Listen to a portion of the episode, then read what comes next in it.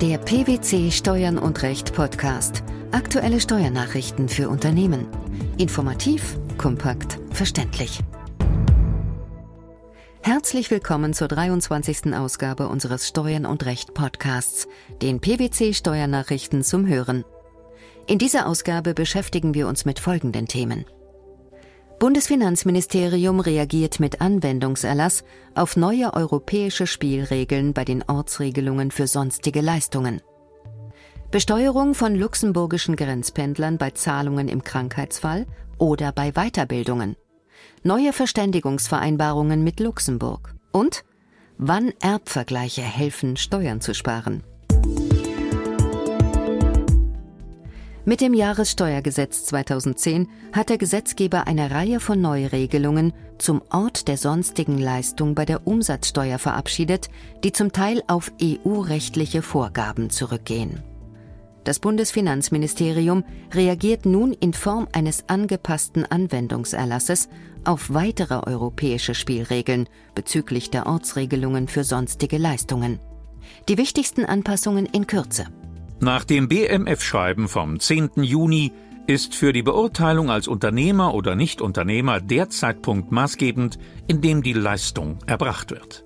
Der Ort, von dem aus ein Unternehmen sein Unternehmen betreibt, ist bei Körperschaften regelmäßig der Ort der Geschäftsleitung. Wird die Leistung aber tatsächlich von einer Betriebsstätte erbracht, ist dort der Leistungsort. Überdies kann allein aus dem Vorliegen einer Postanschrift nicht geschlossen werden, dass sich dort auch der Ort befindet, von dem aus der Unternehmer sein Unternehmen betreibt. Vielmehr kommt es darauf an, wo die wesentlichen Entscheidungen zur allgemeinen Leitung des Unternehmens getroffen werden. Was passiert, wenn der leistende Unternehmer nicht ermitteln kann, ob und gegebenenfalls an welcher Betriebsstätte die Leistung erbracht wird?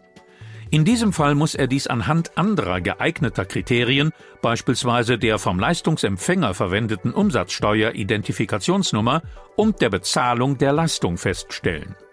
In nicht auszuräumendem Zweifel wird dies dann letztlich der Ort des Head Office sein. In der Europäischen Durchführungsverordnung und dem neuen BMF-Anwendungserlass heißt es dazu, eine Leistung gilt als für das Unternehmen des Leistungsempfängers bezogen, wenn dieser eine qualifizierte Umsatzsteuer-Identifikationsnummer vorlegt. Hat der Leistungsempfänger noch keine erhalten, eine solche aber beantragt, bleibt es dem leistenden Unternehmer überlassen, auf welche Weise er den Nachweis der Unternehmereigenschaft und der unternehmerischen Verwendung führt. Ein solcher Nachweis hat dann jedoch nur vorläufigen Charakter. Überdies gilt, Sonstige Leistungen im Zusammenhang mit dem Vorsteuervergütungsverfahren eines ausländischen Unternehmens werden in der Regel im Ausland erbracht. Die Regierungen von Deutschland und Luxemburg haben sich auf präzisere Regelungen zur Besteuerung von Grenzpendlern geeinigt, um eine drohende Doppelbesteuerung zu vermeiden. Die Verständigungsvereinbarung hierzu ist am 27. Mai dieses Jahres in Kraft getreten. Welche Regelungen wurden getroffen?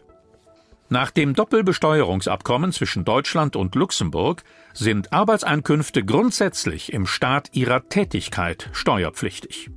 Ungeklärt war bisher, ob dies auch für Zahlungen gilt, die auf sogenannte unproduktive Tätigkeiten entfallen, wie zum Beispiel Weiterbildungen und Betriebsausflüge, aber auch für Zahlungen im Krankheitsfall. Da die Arbeitnehmer sich an diesen Tagen in der Regel nicht in Luxemburg aufhalten, erhebt der Wohnsitzstaat Deutschland Anspruch auf den anteiligen Arbeitslohn. In der neuen Verständigungsvereinbarung wurde nunmehr zwischen den beiden Ländern eine allgemeine Bagatellgrenze fixiert. Demnach stellt der Wohnsitzstaat den anteiligen Arbeitslohn für maximal 20 Tage steuerfrei, welche der Arbeitnehmer im Wohnsitzstaat oder dritten Staaten verbracht hat. Das Besondere? Diese Regelung soll ohne Rücksicht darauf gelten, ob die Tätigkeit als produktiv oder unproduktiv anzusehen ist. Voraussetzung für die Steuerfreiheit im Wohnsitzstaat ist, dass der auf diese Tätigkeit entfallende Arbeitslohn im Tätigkeitsstaat versteuert wurde. Bei einem Überschreiten der 20 Tage muss der vollständige auf die Arbeitstage im Wohnsitzstaat bzw. in Drittstaaten entfallende Arbeitslohn im Wohnsitzstaat versteuert werden. Das Bundesfinanzministerium weist in einem aktuell veröffentlichten Schreiben darauf hin, dass die Verständigungsvereinbarung auf alle Fälle anzuwenden ist, in denen die Einkommensteuer zum Zeitpunkt des Inkrafttretens der Vereinbarung noch nicht bestandskräftig festgesetzt wurde. Der Tod bestärkt die edelsten Gefühle. Und dann gibt's Krach wegen der Lederstühle. Kurt Tucholskys Spruch könnte die Lage in den meisten Familien und Familienbetrieben nicht aktueller beschreiben. Denn Erbauseinandersetzungen bedeuten häufig Streit. Steuerlich betrachtet sind sie aber nichts anderes als die Einigung über die Aufteilung des Erbes, womit sich regelmäßig auch die Finanzgerichte beschäftigen müssen. Über einen solchen Fall hatte jüngst auch der Bundesfinanzhof zu entscheiden. Im entschiedenen Fall hatte die Erblasserin mehrere Testamente errichtet, in denen sie jeweils verschiedene Personen als Alleinerben eingesetzt hatte. Nach ihrem Tod entzündete sich der Streit dann über die Wirksamkeit des zuletzt von ihr errichteten Testaments. Der nicht berücksichtigte Neffe war der Auffassung, das Testament seiner Tante sei unwirksam, weil sie wegen Altersdemenz nicht mehr testierfähig gewesen sei. Der vor dem Landgericht geführte Rechtsstreit zwischen dem geschassten Neffen und der Erbin endete mit einem Vergleich. Die Erbin verpflichtete sich, an den klagenden Neffen 45.000 Euro zu zahlen. Im Gegenzug verpflichtete dieser sich, keine weiteren Einwände gegen die Wirksamkeit des Testaments und die sich daraus ergebende Erbenstellung zu erheben. Die steuerliche Folge des ausgehandelten Vergleichs das Finanzamt erfasste die Abfindungszahlung als erbschaftssteuerlichen Erwerb und setzte Erbschaftssteuer in Höhe von 7.155 Euro fest. Einspruch und Klage des Neffen blieben ohne Erfolg. Anders beurteilte der Bundesfinanzhof den Fall und vollzieht damit eine Änderung der Rechtsprechung. Nach Ansicht der obersten Finanzrichter unterliegt die Abfindung des Klägers nicht der Erbschaftssteuer. Richterliche Begründung Die Abfindung des nicht erbenden Neffen stellt kein Erwerb von Todeswegen dar. Er sei weder gesetzlicher noch testamentarisch eingesetzter Erbe der Tante geworden. Die von der Rechtsprechung entwickelten Grundsätze zum Erbvergleich können eine Steuerbarkeit der Abfindung nach Ansicht des BfH auch nicht begründen. Hintergrund?